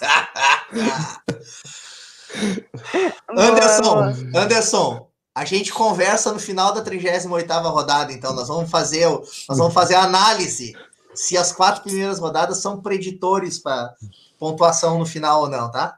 Eu acho que tu e o Anderson querem qualquer coisa para poder brigar um com o outro. Vocês vão fazer uma aposta, um falando que vai ser rebaixado, outro que vai, vai ficar, Não. e aí no final vocês apostam alguma coisa muito legal e dizer que estava certo, entendeu? Só definam qual vai ser o rumo de cada um.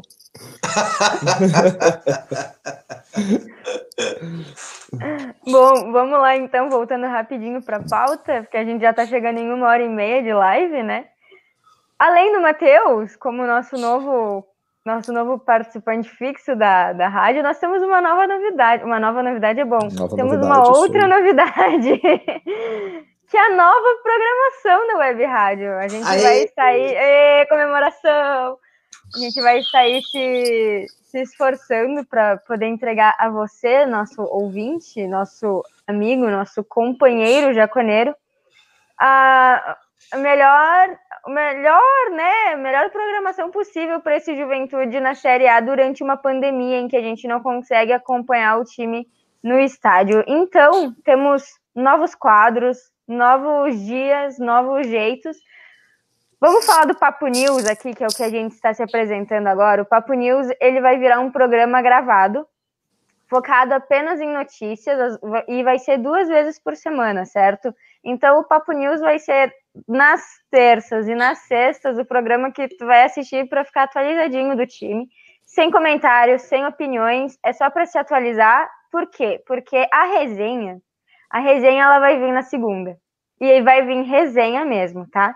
O Papo de Boteco, nas segundas-feiras, às 8 horas da noite, agora, por enquanto, home office, né? Mas já com planejamento de quando estivermos todos vacinados, irmos fazer um papo de boteco num boteco mesmo, que daí sim, aí a gente vai abrir para convidado, a gente vai ficar em mais gente, e aí é resenha mesmo. É pegar um pouquinho das notícias, é pegar um pouquinho do jogo que aconteceu na semana e conversar sobre isso como bons juventudistas corneteiros que somos. Né? Essa é a função da Web Rádio aqui no, neste mundo. E o Papo das Gurias também vai sofrer uma alteração, vai passar de domingo para sábado, continuar, continuará sendo um programa gravado, certo? E provavelmente eu e Mari vamos nos revezar aí na, durante a, a ancoragem para justamente conseguir trazer mais mulheres, mais gurias, mais garotas, mais moças para participar desses vídeos. Então, torcedor, torcedora, principalmente, tá com um pouquinho mais de calor, eu digo, vocês são muito bem-vindos, chamem a gente se vocês quiserem participar, então, ou do Papo do, de Boteco, ou do Papo das Gurias. Mulheres, não se sintam, por favor, não se sintam limitadas a querer participar só do Papo das Gurias. Se vocês chegarem e dizerem, eu quero ir para o Boteco, estão sempre, mas assim, vocês vão ser a prioridade, eu conheço esse grupo, vai ser a prioridade ter mais mulheres ao vivo, né? E dia de jogo faremos então a jornada esportiva, né? Pré-jogo, jogo e pós-jogo, em dia que tem que tem jogo, né? Não dá para fazer jornada esportiva sem o jogo. certo? Então, essa é a nova programação da Web Rádio. Quase todos Nós... os dias da semana, né, Bela? Quase todos os dias da semana. Estaremos presentes, então, na segunda, na terça, na quinta, dia de jogo e no sábado. Serão cinco, cinco programações por semana, né? Quando começar os jogos. Estaremos instituindo a partir de desculpa, semana que vem. É na terça e na sexta, só desculpa te corrigir, né? Ah, é verdade, perdão. Nas terças, Ó, É na segunda, na terça, na sexta e no sábado, e provavelmente o jogo é quarta ou quinta e domingo, né? Isso aí, a gente, a gente quis realmente jogar aí a programação para não bater com o dia de jogo, né? Mas pode acontecer de bater, e isso também a gente vai realocando então a nossa programação. Isso tudo para ficar melhor para nós, que somos amadores, tirando o Roberto, né? Tirando o Roberto, somos todos amadores aqui, fazemos isso literalmente por amor. Uh, ai, que bom que o Alexandre gostou. Papo de boteca. Ideia, ideia dele, né? Ideia de quem, né? Quem que nos deu a, a dica. Alessandro, que já está muito mais do que convidado para participar do Papo de Boteco, né? Então, semana que vem começamos a instituir a nova programação. E a gente espera de coração que vocês curtam essa nova, essa nova fase da, da Web Rádio. Agora com nova programação, nova jornada e com o Matheus também. É isso aí, pessoal. Alguém quer fazer mais alguma consideração final? Matheus, como é que foi nesse teu porque como convidado é convidado, né, velho? Mas eu quero saber agora aí com a responsabilidade aí de de estar tá como integrante oficial, como é que foi? Que é... Vou começar o final do programa contigo. É aquela história, né, cara? Enquanto eu era convidado, eu era respeitado, pelo menos, né? Isso aí era bacana. Agora não há mais necessidade, essa necessidade. Nenhuma. Mas, nenhuma, né? Óbvio que não. Então, muito obrigado pelo convite, mais uma pelo vez. Pelo contrário, né, Matheus? Agora, como tu é o calouro, tu tem que tomar é trote. Exatamente, cara. Agora, bah, eu sou. Bah, eu, eu não vou entrar nesse mérito ainda porque eu fico nervoso. Mas enfim, desculpa te interromper aí, não. Não, capaz, cara. Isso aí faz parte do trote, acredito eu. Então, muito obrigado de verdade pelo convite. É isso aí. Uh, espero poder acrescentar e muito. Uh, com diversas uh, atuações nesse ano, que vai ser muito cheio para nós, torcedores juventudistas, um ano atípico do que a gente estava vivendo, mesmo que a gente tivesse um calendário cheio de Série B nos últimos anos, a gente sabe que não é igual jogar uma Série A, porque né, nós, desse lado da cidade, do nosso time verde de Caxias, sabe como é jogar uma Série A, né, nos últimos anos, uma Série A profissional, então, espero que a gente possa fazer um bom trabalho, possa trazer bons resultados e vamos estudar bem o time, vamos conversar, vamos trazer de melhor o que tiver para o torcedor. Tá? Eu não queria falar, mas o placar tá 17 a 4, né? É, cara, isso aí é uma diferença gritante, né? Se o pessoal se espanta com 7 a 1 imagina que é um 17 a 4 Isso aí é algo bizarro. Então, é isso. Muito obrigado. Vejo vocês na próxima. Uma boa noite. Boa noite aos ouvintes e muito obrigado. Mais uma vez, eu falei muito obrigado quatro vezes, acho. Isso aí. A gente agradece, a gente agradece, a gente agradece, a gente agradece. A gente né? agradece. Isso aí, muito obrigado. Isabel Carinhato. Anderson me pediu só para lembrar que temos mais uma vaga aí para a estreia do, do Papo de Boteco. É corneteiro? Venha, né? É corneteiro. Não é corneteiro também, tá super bem-vindo. Todos os, os juventudistas são muito bem-vindos para resenhar sobre o nosso time. E é isso, gente. Estou bem animada aí com a nossa nova fase. Espero que vocês estejam felizes também com a nova programação. Essa, essa palavra programação hoje eu falei várias vezes também. Mas é isso. Muito obrigada a quem ficou nos assistindo. Pessoal, da minha parte, um abraço a todas e a todos, né? Já em ritmo de Série A, né? Muito feliz com essa expansão da rádio. Uh, quem puder, não falamos hoje, né? Mas quem puder nos ajudar a fazer a rádio cada vez melhor e maior, né? Do jeito que puder. Quem puder, o Pix, né? webradiojaconeiro.gmail.com é a chave. Né? Uh, quem puder participar, quem puder, quiser participar de um jeito ou de outro, a gente está aqui aberto para todo mundo que quer participar. Agradeço a todos que comentaram. Uh, se, não der a gente não der conta dos comentários no Papo de Boteco, né, Bela? A gente ainda tem um dia na semana livre, a gente cria um, um programa só para comentários, se não der certo, mas importante é vocês saberem que a gente está movimentando, a gente quer isso, né, pessoal? Chega, chega, agora é minha vez de cornetar, né? Chega da gente ligar um programa esportivo e ficar uma hora e meia ouvindo tudo menos o Juventude, né? Aqui nós estamos em uma hora e 36 minutos. A gente deve ter falado uns dois minutos de Chapecoense, uns 30 segundos sobre os times de Minas Gerais, porque perguntaram, e o resto é 100% sempre somente juventude. Por isso, um abraço a todas e a todos. E aqui fica esse último Papo News nesse modelo, mas já brindando aí o, a primeira semana já com programação a nível de Série A da Web Rádio Jaconeiro. Um abraço, então, pessoal. Da minha parte, tchau.